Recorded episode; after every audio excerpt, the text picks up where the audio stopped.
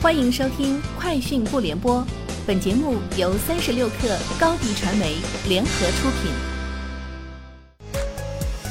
网罗新商业领域全天最热消息，欢迎收听《快讯不联播》。今天是二零二一年九月十号。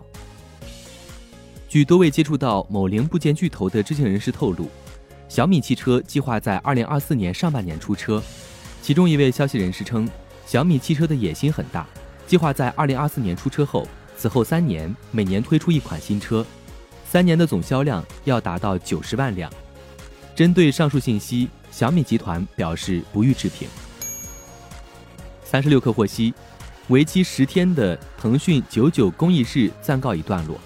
数据显示，整个九九公益日期间，小红花累计互动人次超一点二五亿。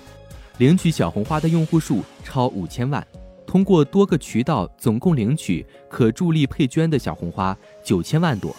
共计有超过六千八百七十万人次在九九公益日期间捐出三十五点六九亿元，加上腾讯公益慈善基金会的六亿元资金支持，总共募得善款四十一点六九亿元。三十六氪获悉，北京环球度假区 App 显示。北京环球影城九月二十号开园当天的运营开始时间调整为中午十二点，并将闭园时间延长到晚上十点。游客需提前通过北京环球度假区官方 App 预约入园时间，并根据预约时间入园。腾讯视频超前点播现已支持用户选集解锁，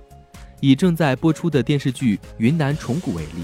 目前该剧第十二、十三、十四集可超前点播，仅点播第十四集时，系统提示显示还有两集未解锁，推荐顺序解锁的字样，但选项已允许仅解锁第十四集。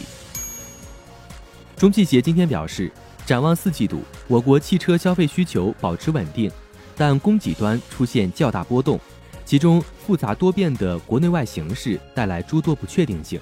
海外疫情导致的芯片供应短缺问题依旧存在，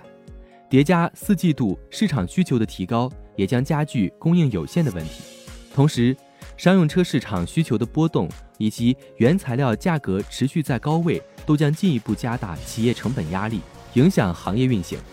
综合各方面因素，我们需要审慎乐观地看待行业发展。初步预判，全年的市场或将弱于预期。丰田汽车宣布进一步调整生产计划，预计九月受影响产量达到七万辆，十月受影响产量达到三十万辆，全年产量预期由九百三十万辆下调至九百万辆。天风证券分析师郭明基今天表示，市场担忧 Apple Watch 七因面临生产议题，故无法如期在九月发表与量产。然而，最新调查指出，苹果已解决。面板模组品质议题，立讯目前正在增加与复制产线，并预计在九月中下旬开始大量出货。预估 Apple Watch 七与总 Apple Watch 出货量在二零二一年将分别显著成长至一千四百至一千六百万只，与四千至四千五百万只。以上就是今天节目的全部内容，下周见。高迪传媒为广大企业提供新媒体短视频代运营服务，商务合作请关注微信公众号“高迪传媒”。